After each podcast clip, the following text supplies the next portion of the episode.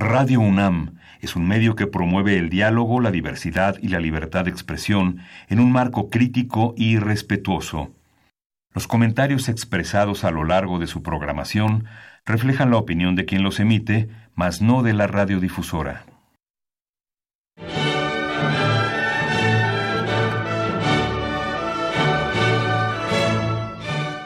Diálogo jurídico.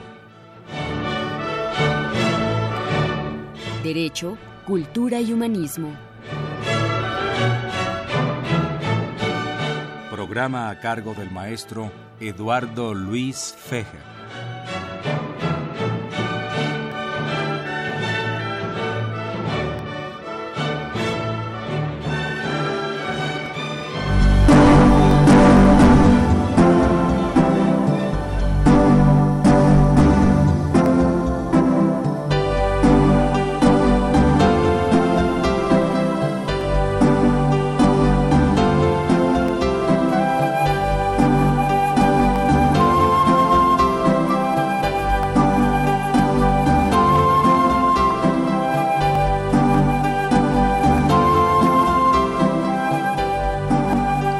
Tardes, los saluda Eduardo Luis Feja en esta emisión de la Facultad de Derecho, Diálogo Jurídico, con nuestro lema Derecho, Cultura y Humanismo. Pues uh, un gusto tener en los micrófonos de Radio UNAM y particular en el programa de la Facultad de Derecho al maestro, al licenciado Santiago Miranda. Muy bienvenido Santiago, muchas gracias por tu presencia aquí en estos micrófonos.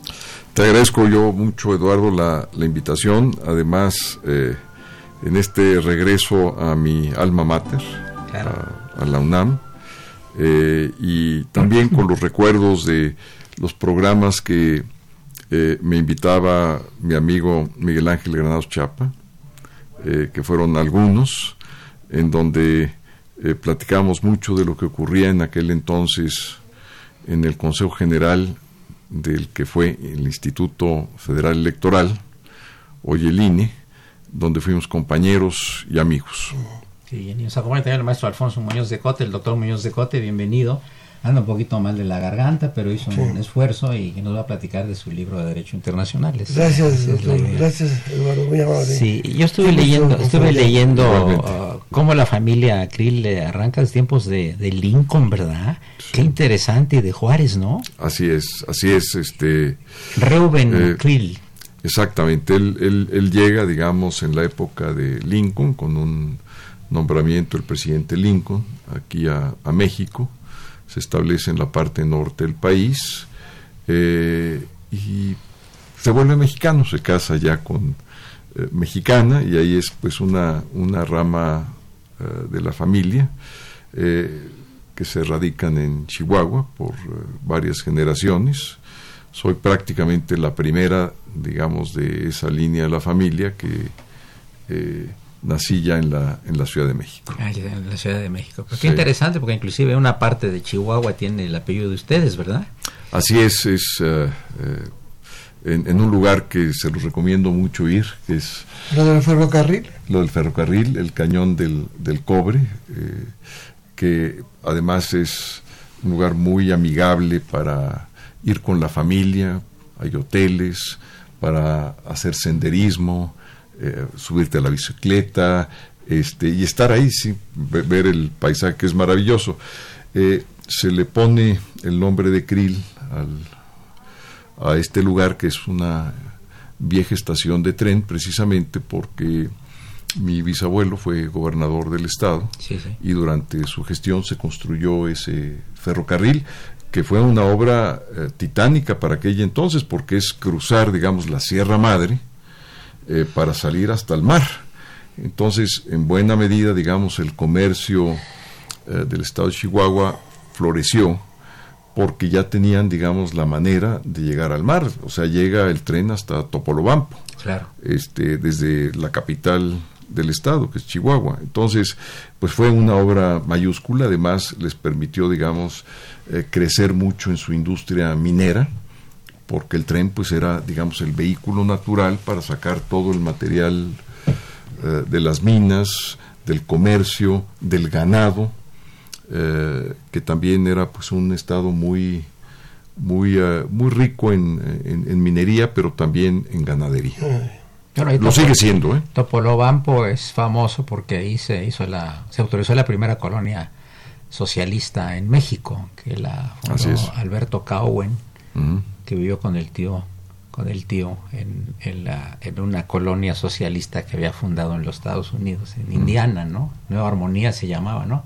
Y esa colonia de Topolobampo eh, la autorizó el compadre de don Porfirio Manuel González, le pusieron Manuel González al experimento, que era una sociedad socialista sin propiedad privada y sin religión, que después fracasó. Es toda una historia, yo la tengo en alguno de mis libros y...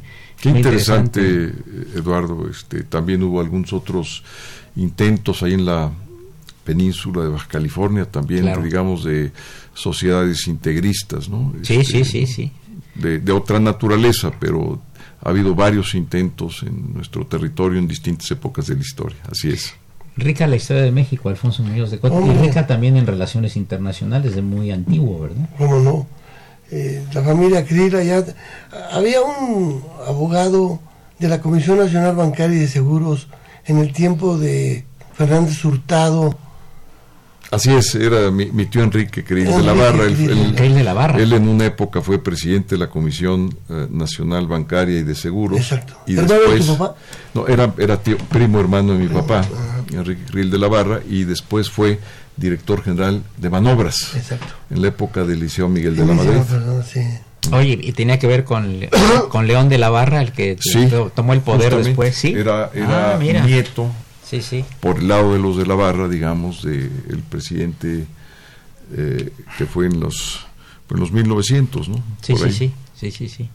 Qué interesante. Alfonso, sobre tu libro de Derecho Internacional, eh, va de acuerdo con el programa de la Facultad de Derecho, para no regresar con el, Liceo Krill.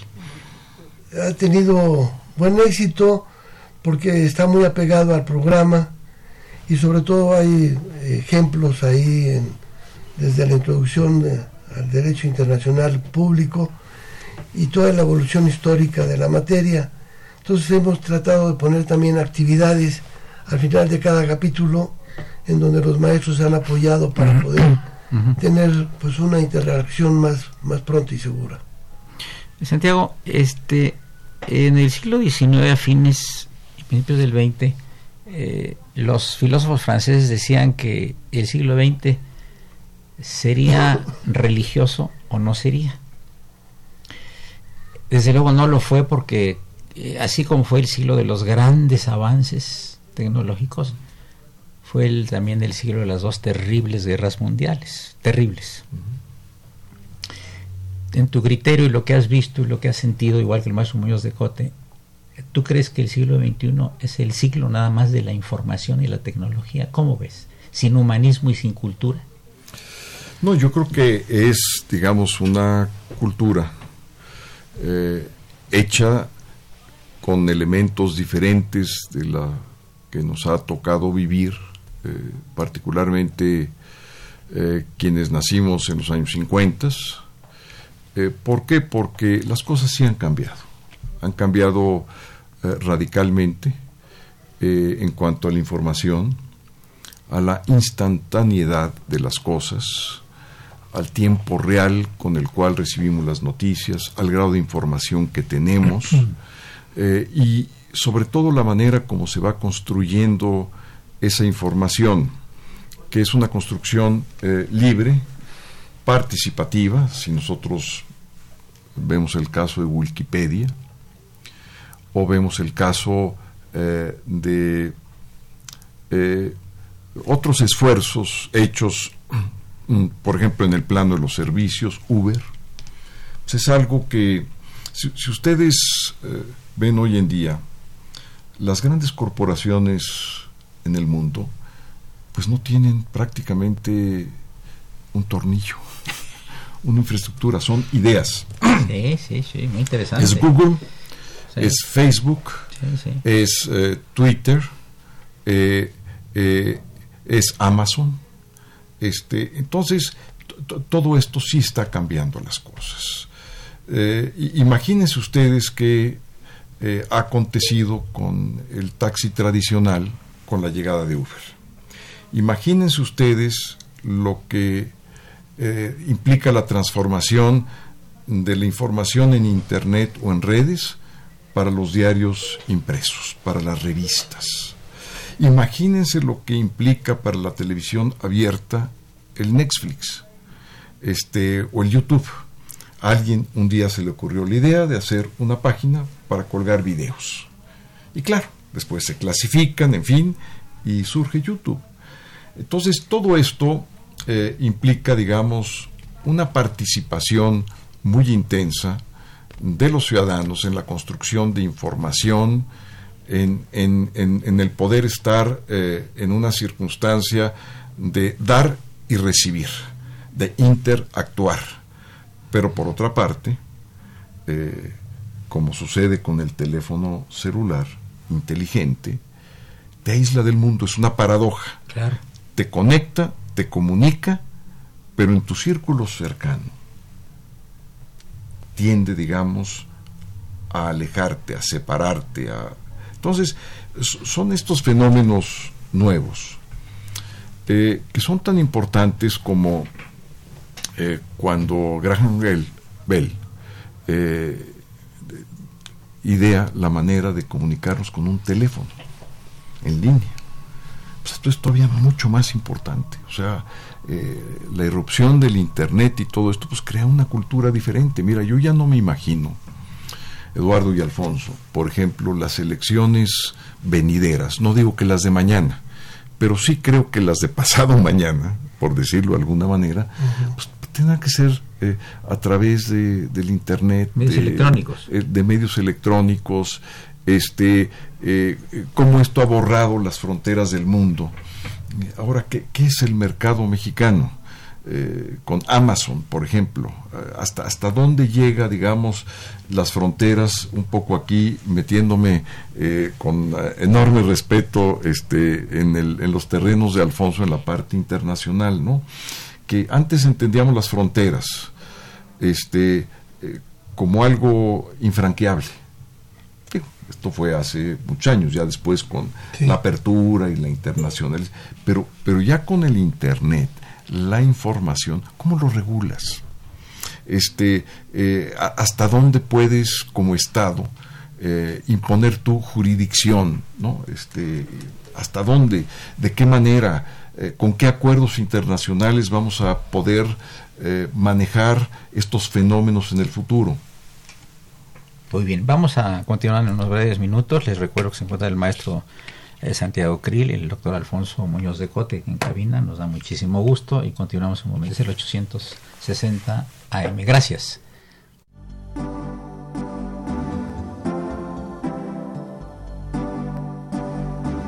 Está usted escuchando Diálogo Jurídico, Derecho, Cultura y Humanismo.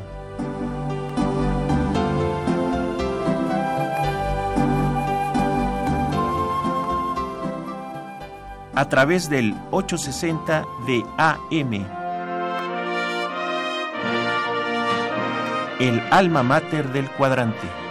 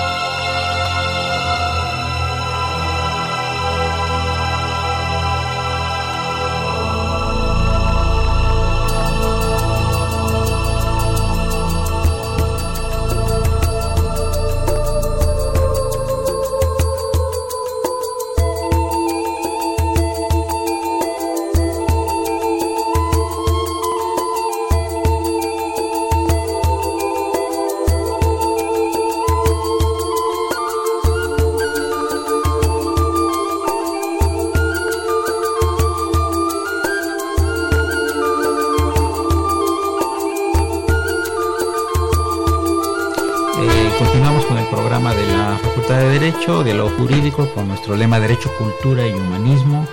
Están invitados en cabina el maestro licenciado Santiago Krill y el doctor Alfonso Muñoz de Cot. Yo quería preguntar al licenciado Krill,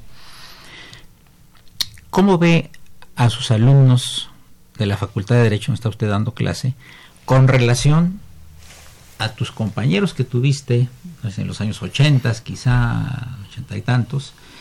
¿Notas alguna diferencia, más o menos? Mira, sí. Este, eh, en primer lugar, quiero decirte que el grupo que me tocó eh, en uh, la materia teoría de la Constitución es un grupo eh, muy participativo, con intervenciones razonadas, fundadas, cosa que estimula enormemente el curso, la clase y estoy seguro los resultados que vamos a tener al final. Eh, a diferencia de las clases que yo tuve eh, en los años 70 altos, yo salí el 79 de la Facultad de Derecho, en donde más bien eran cátedras, imponía el maestro, sin participación, y lo que decía era. Este, recuerdo muy bien los cursos del maestro Burgoa, del maestro Carpizo, de, en fin, eh, eh, era otra cosa. Ah, aquí, por ejemplo, ya la dinámica de clase es distinta. En primer lugar, eh, hay que proyectar cosas. Entonces se proyecta en una pantalla lo que se va viendo en el curso. Y yo lo que busco es no solamente ser didáctico, sino que el curso pueda enriquecerse eh, con cuestiones visuales, si estamos hablando de Jelinek o de Heller, pues la fotografía es importante porque eso fija la atención. Entonces no es solamente, digamos, alguna definición que puede ser inclusive un poco abstracta, sino ya tienes eh, la, la, imagen de, de quien estás hablando, de un lado, y luego alguna anécdota más mundana, más llevada al, terreno de la realidad de las cosas, más del orden práctico, si se quiere. Este, eh, entonces es bastante estimulante porque tienes una clase participativa eh, en donde además tenemos ya un curso muy bien programado.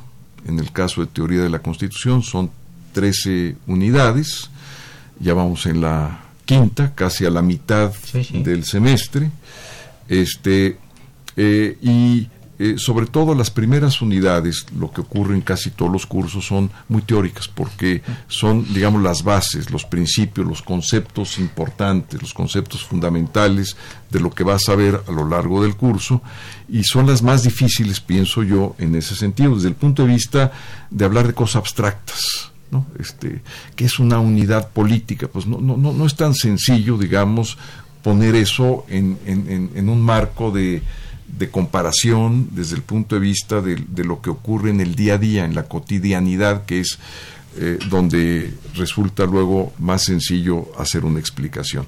En fin, yo estoy muy contento, para mí significó eh, eh, pues mucho el poder regresar a mi alma mater, a mi casa donde me formé, de ahí salí para hacer las maestrías que llevé a cabo en el extranjero, para trabajar en el extranjero como abogado, para regresar a México, eh, primero a mi despacho, después eh, ingresé al servicio público eh, y vuelvo a regresar a mi despacho. Entonces, este, en buena medida, toda mi actividad profesional de abogado, sea en el sector profesional eh, privado o en el público, se lo debo a la UNAM, a mis maestros, a esos corredores, a esas pláticas, a esos debates que tuvimos, eh, a esos trabajos que te desvelaban hasta la madrugada, pero los entregabas al día siguiente, pues todo eso eh, yo quisiera en la medida que yo pueda regresarlo a mi facultad, a mi escuela, a mis, en memoria de mis, de mis grandes maestros que tuve. No, y además la gran labor que está haciendo el señor director de la Facultad de Derecho, el doctor Condrás Bustamante, que está invitando personas de tu prestigio y tu trayectoria para que no solo con los conocimientos que tienes en el área de varias materias en particular aquí la teoría constitucional, sino también la enorme práctica de haber escalado posiciones realmente muy relevantes dentro del sector público, ¿no? Y Alfonso, platícanos un poco si ha cambiado el derecho internacional o han cambiado las, los países o qué es lo que está pasando. Primero se insulta eh, el señor Trump con el señor de Corea del Norte, después se van a saludar muy cordiales, se vuelven a saludar otra vez y después se despiden un poquito violentamente. ¿Qué es lo que está pasando ahora? Yo creo que, al contrario, el derecho internacional público se ha ampliado. Y es parte de lo que decía el maestro Santiago el que esto, por lo cibernético, por lo virtual, eh, estamos viviendo otra, otra época, otro estado. El estado moderno se da claramente en el siglo XVI, según dicen. La globalización se da por el descubrimiento de América, según López Ayón, y, también analiza que las dos guerras del siglo pasado fueron una, comenzó en 14, terminó en 45, lo que sigue, esa guerra mundial mató a más de 120 millones de personas, en las dos, y entre guerras, que fueron los mismos personajes y los mismos... Hitler estuvo en la Primera Guerra Mundial, quedado ciego y por poco moría. Y por haber quedado así y con toda la dignidad alemana pisoteada, surge un Estado nacionalista en donde esas fronteras trata de expandirlas y por eso se da esa Segunda Guerra Mundial al querer invadir toda Europa, ¿no? Y por supuesto, como decía, eh, el derecho internacional público es más amplio ahora y gracias al derecho internacional público existimos. Son las reglas internacionales de todos los países que aceptan, adoptan el Jus Cogens, los principios generales del derecho reconocidos por los estados, esa costumbre internacional. Pero, por ejemplo, México tiene 1.376 tratados internacionales, mitad bilaterales y otra mitad multilaterales. Es el país que tiene más tratados comerciales de libre comercio. Y pues su actividad, su acción es muy importante. Yo lo que quería comentar y que creo que se junta con lo que de, el pensamiento de Santiago Cri, el que hoy en día el Estado mundial, el Estado mexicano, el Estado americano, el Estado francés, es un Estado virtual, el Estado español, en donde las cámaras de, en las calles te van siguiendo, eh, saben si te estacionaste mal, saben que usaste una tarjeta de crédito, si pagas el impuesto, por supuesto, Hacienda está con los bancos ya ligado, lo que pasa es que no van a conocer todo, claro, pero el Estado cada vez es más virtual, el Estado es más cibernético, tienen el control de que si te subiste al avión a Acapulco en el asiento 1A y 1B, o sea, tal día, tal hora, tal, tal. Y esto es bueno y es malo, pero al mismo tiempo ha cambiado la concepción de un Estado en donde todo lo ve, todo lo analiza, y hay muchos derechos domésticos que lo regulan, pero hay más derechos internacionales que se deben de implementar para regular esto. Acaba de salir un libro de El Estado Global, mm y también administrativo Gordillo, Gustavo Gordillo en Argentina, habla de que alguna vez el Estado va a desaparecer para convertirse en una sola aldea mundial. Pues es parte de esto, ¿no? Hacia eso vamos. Tenemos llamadas del auditorio. Eh, los señores Alex Luna y Jaime Chávez felicitan a los doctores Krill y Muñoz de Cote por sus comentarios. Y, el señor Carlos Daniel Martínez Reyes también los felicita y dice que está oyendo con que está escuchando no solo con mucha claridad el programa, sino con mucha claridad la exposición de ambos invitados. Entonces, antes de pasar al segmento de la media hora, eh, este maestro Krill, estaremos en presencia cada vez más de un estado que podríamos denominar Big Brother en todo el mundo. Del gran hermano. en un sentido, como decía el maestro Muñoz de Cote, Alfonso, sí, por supuesto. Este, y ese es uno de los problemas de difícil abordamiento, porque tiene que ver con otro derecho, que es un derecho humano fundamental, que es el derecho a la privacidad. Entonces, eh, ¿qué sucede, digamos, cuando esas cámaras, esa información, invaden ya la esfera personal, íntima del individuo? Entonces, ahí es donde creo que debemos de tener mucho cuidado en que esto no se convierta en algo que invada esas esferas, porque son las esferas propias, resguardadas naturalmente por un derecho fundamental, eh, y que por otra parte, eh, esta internacionalización eh, y estos avances tecnológicos, pues nos sirvan para las cosas buenas nos sirvan para poder combatir mejor al crimen, a la delincuencia, el crimen organizado, que nos sirvan mejor para brindar los servicios claves que tiene que brindar el Estado, un servicio de salud, por ejemplo. Hoy en día se podría contar con un expediente médico para cada ciudadano. Este, y ese expediente eh, debería de contener eh, inclusive toda la cuestión de carácter genético, que hoy en día tiene enorme incidencia, como se ha demostrado, en el florecimiento de ciertas enfermedades. Si la familia ha tenido problemas cardiovasculares, pues hay que tener cuidado porque eh, eso se transmite eh, igualmente algún tipo de cáncer, en fin, pero no solamente para la salud, este, para, para las propias comunicaciones, para la educación. Yo creo que ahí, eh, ahí hay un punto clave, porque toda esta información que se está generando día a día, minuto a minuto, es una información que requiere procesamiento.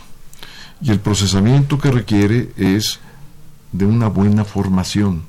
Esto puede ser aprovechable en la medida que las personas estén capacitadas en la medida que las personas tengan las habilidades y los talentos bien formados para hacer el mejor uso de esta información y que surjan los grandes investigadores en una universidad que puedan hacer avanzar una ciencia, la bioquímica o, las ciencias, digamos, que están ahorita en la frontera, la manotecnología, en la frontera de las cosas. Entonces, para mí la educación es clave en todo esto eh, eh, y es parte pues de, la labor aquí de eh, don Eduardo, don Alfonso, los maestros, este, pues es la verdad que, que, eso es lo que realmente pienso yo, voy a decir algo que a lo mejor aquí al maestro Muñoz de Cote le pueda tener ciertas reservas, pero yo pienso que la soberanía hoy entendida es la educación de un pueblo. Eso es lo que los hace fuertes, eso es lo que le da fortaleza, es lo que los permite a una islita tan pequeña como Japón, pues tener, digamos, el grado de eh, poder eh, que tiene sobre otros muchos países con poblaciones que lo triplican, lo cuadruplican, en fin, este, eh, entonces para mí es, es el saber cómo se crea Google cómo se crea Facebook, cómo se crea Uber, Amazon, con ideas, ideas. Lo que vale son las ideas en el mundo. Muy bien, llegamos a la parte media del programa y continuamos en unos momentos más con el maestro Santiago Krill, con el doctor Alfonso Muñoz de Cote. 860M, Radio Universidad, programa de la Facultad de Derecho, con el lema Derecho, Cultura y Humanismo. Regresamos, gracias.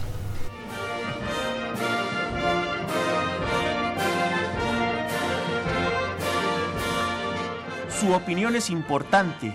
Comuníquese. Nuestro número 5536 8989. Del interior de la República 01800 5052 688.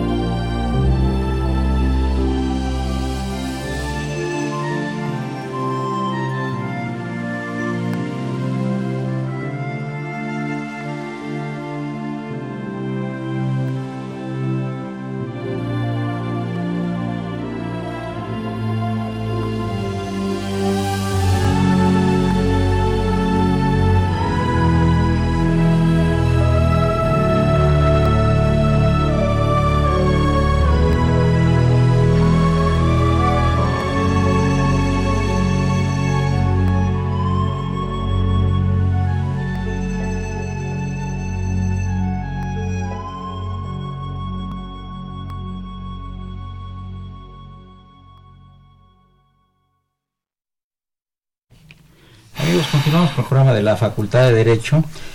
Y yo le quería preguntar al, al licenciado maestro Santiago Krill sobre el tema de la transparencia y el derecho a la información, que yo sé que tuvo él una participación muy, muy, muy importante en eso. ¿Nos puedes recordar esta situación, por favor? Sí, cómo no, Eduardo.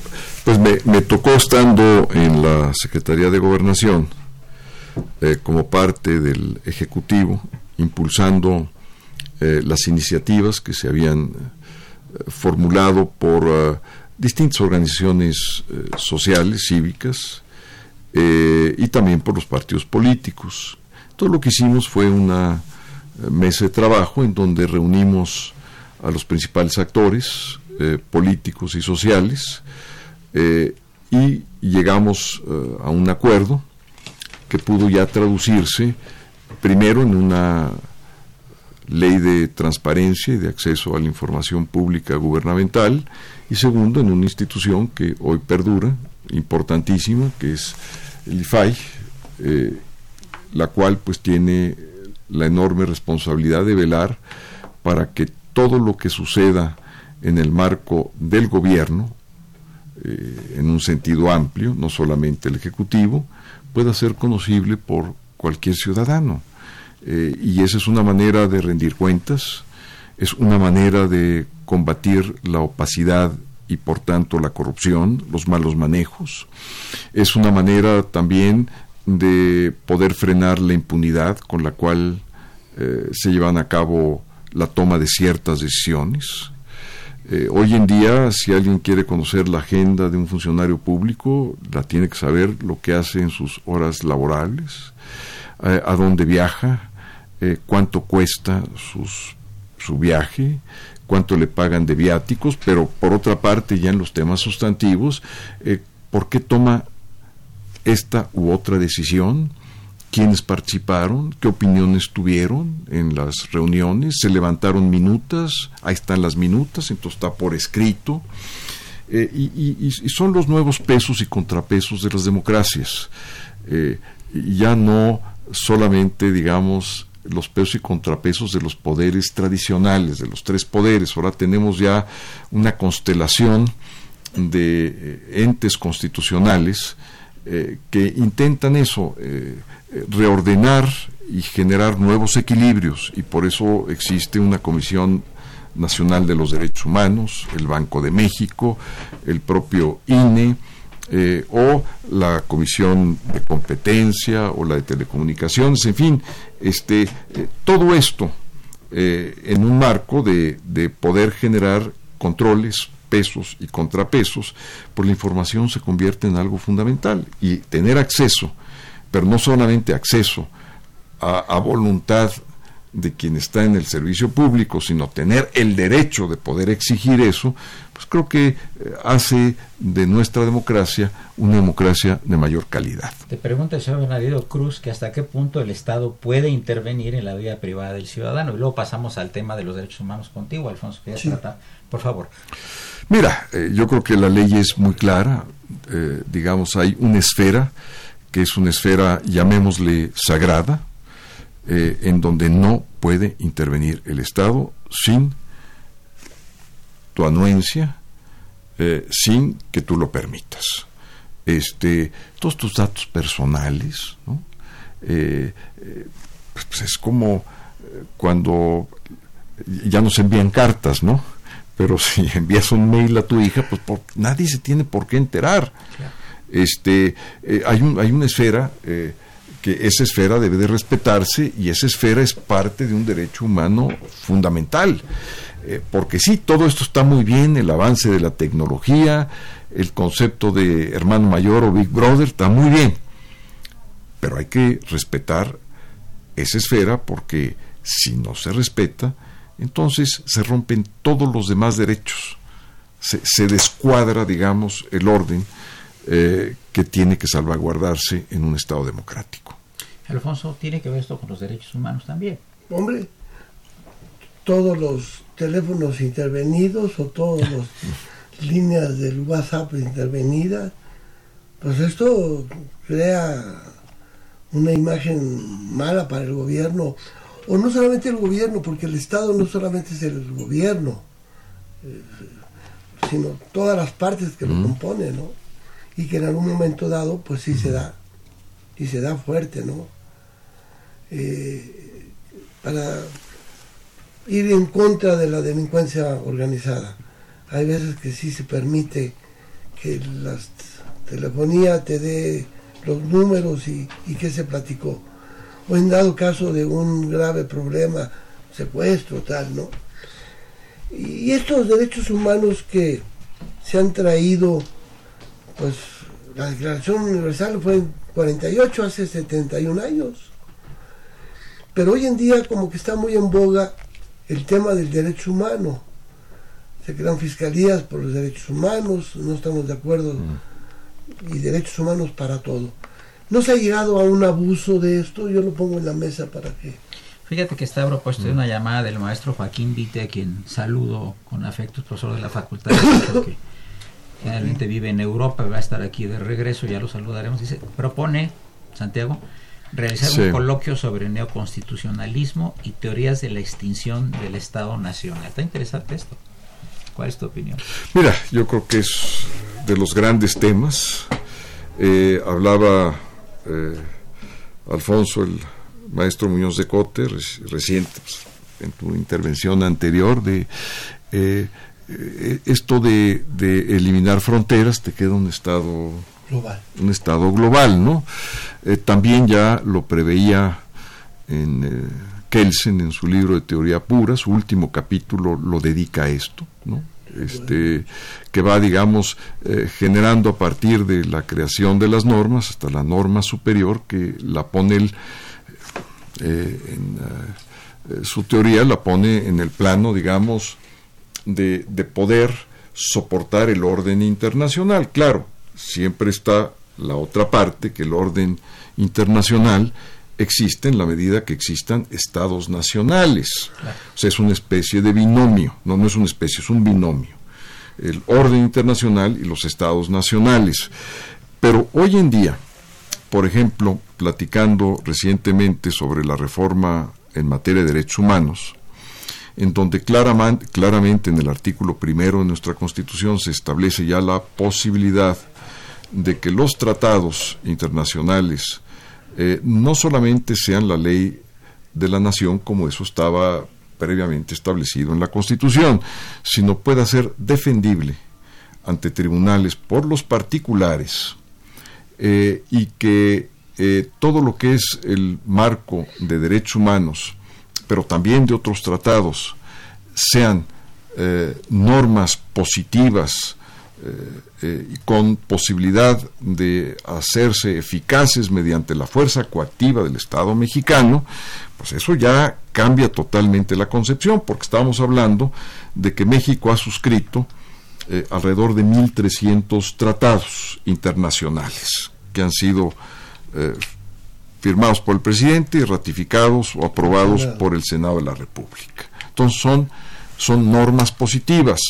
Tradicionalmente, eh, eh, los tratados eran entre sujetos de derecho estados, eran entre los estados, ¿no?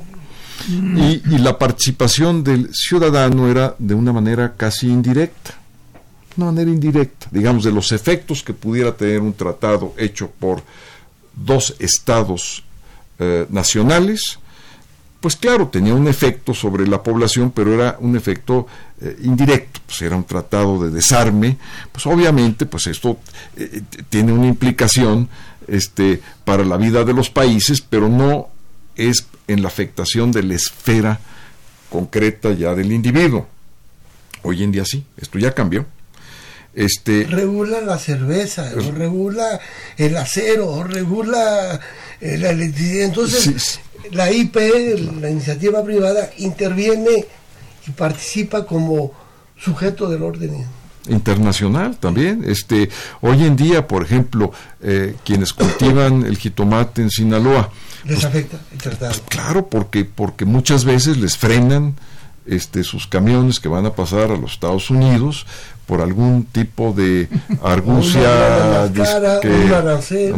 una, especie de arancel o alguna medida que te frene el comercio, y pues ellos tienen todo el derecho de acudir a los paneles, que son los tribunales, así se les llama en materia de, comercio, este, de, tal manera que, afecta directamente, pero también, por ejemplo, un derecho humano que puede estar contenido, digamos, en un tratado, en el Pacto de San José, eh, eh, o en otro tratado que pensemos, digamos, de derechos humanos, algún tratado de la OIT, por ejemplo, en materia laboral, eso lo podemos traer, digamos, a valor presente, por decirlo de alguna manera, y probarlo en el Tribunal Federal ante un juez de distrito.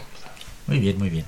Pues pasamos a la prácticamente a la última parte del programa. Les recuerdo que se encuentran los maestros Santiago Krill el doctor Alfonso Muñoz de Cote. Yo soy Eduardo Luis Fejer, es el 860 esto es Universidad Nacional Autónoma de México. Gracias.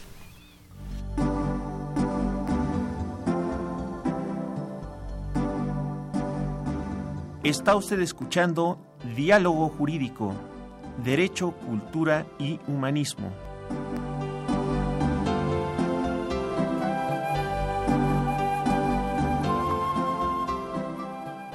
A través del 860 de AM el alma mater del cuadrante.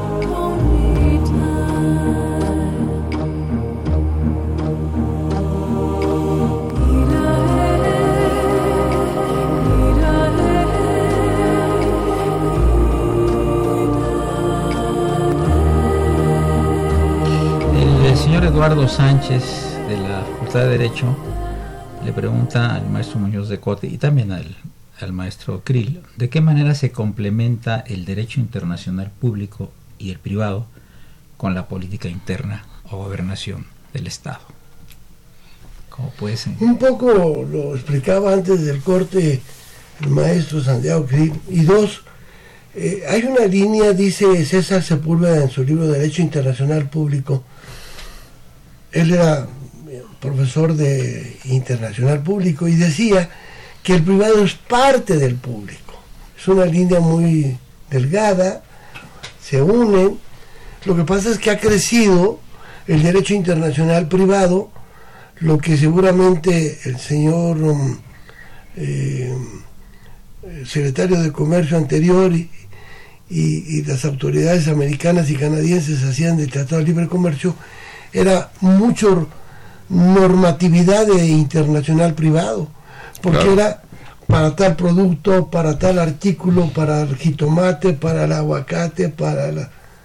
Entonces, eh, eh, esas ingeniería que tiene que tener el juzgador cuando trata un tema y tiene derecho internacional privado y público es pues desde la constitución hasta leyes modelo, leyes uniformes, eh, convenciones de la UNCITRAL, convenciones de las CIDIPS anteriores y hacer con todos los documentos y normatividades el seguimiento de una problemática procesal. Pero por supuesto que el derecho internacional público pues envuelve los derechos, el derecho penal internacional, el derecho laboral, el derecho civil y el derecho internacional privado por ende.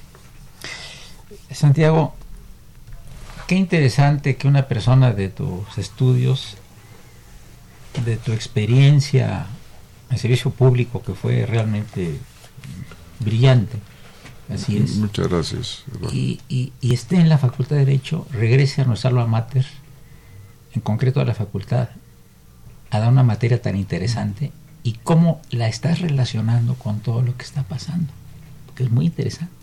Es un, es, es un campo, eh, no es terra ignota, como dijeron en, el medievo, ¿verdad? Mira, yo creo que eh, pues esa es la clave y es el, enorme reto del día a día en el curso. Eh, ¿Cómo ver un concepto tan abstracto que puede ser, como por ejemplo el de soberanía, y ponerlo en el año 2019, en el mes de marzo? ¿Qué significa hoy la soberanía? Cuando vemos un orden internacional cada vez más presente en todos los sentidos, cuando vemos las distintas hegemonías en el mundo, eh, no solamente las políticas, sino las económicas, o sobre todo las económicas, eh, y todo esto que está pasando en el mundo tecnológico, ¿dónde queda la soberanía? Eh, ¿Dónde queda, digamos, eh, el marco del orden jurídico nacional o la jurisdicción de México? ¿Dónde México dice su derecho? Claro, en nuestro territorio, claro, a los sujetos que se encuentran en él.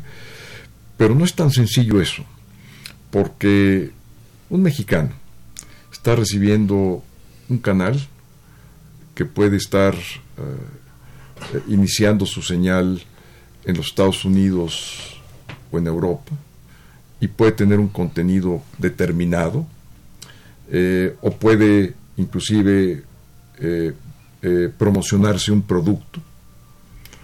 Algunas veces se dice este, esta promoción solamente tiene efectos para Argentina, por ejemplo, pero lo estás viendo tú, o sea, y es un producto que a lo mejor encuentras en el mercado.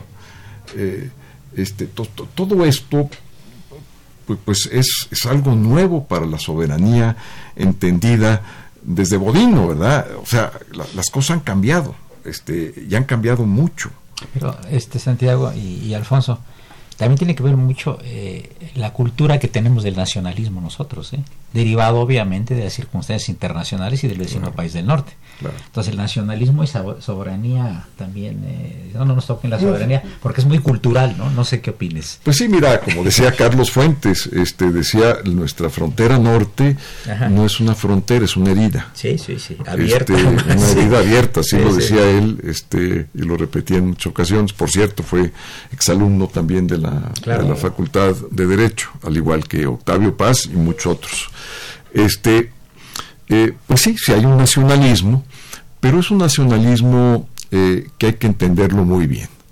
Este, porque yo he visto encuestas eh, que no dicen exactamente que sea un nacionalismo, es decir, que el mexicano esté en contra de, los Estados Unidos de la manera como uno se puede imaginar.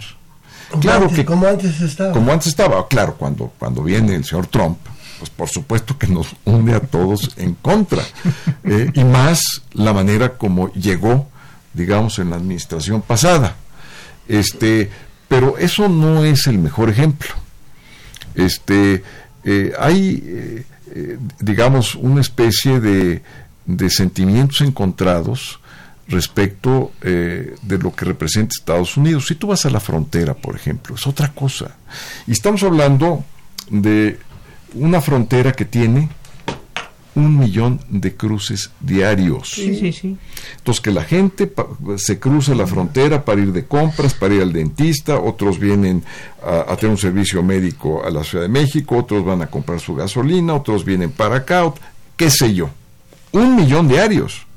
Y es, es una cultura. Eh, ya, ya, o sea, si tú, vas, a Tijuana, a, Reynosa, a Mata, es, es otra cosa. Entonces, yo, yo pienso... Hasta tienen la doble nacionalidad. Doble nacionalidad, pues es un, es, es, un concepto este, que también, digamos, ya juega mucho en lo que es frontera norte y particularmente, eh, digamos, eh, los municipios o las grandes ciudades que, son contiguas a otra gran ciudad, por ejemplo, Tijuana, San Diego. Este, eh, entonces, es un fenómeno muy complejo. Ah, claro, si nos hablan del 47 este, y vemos el castillo de Chapultepec, ah, por, supuesto que nos van a unir a todos, ¿no? Este, pero, pero tiene estos a sus asegúnes. Qué bien.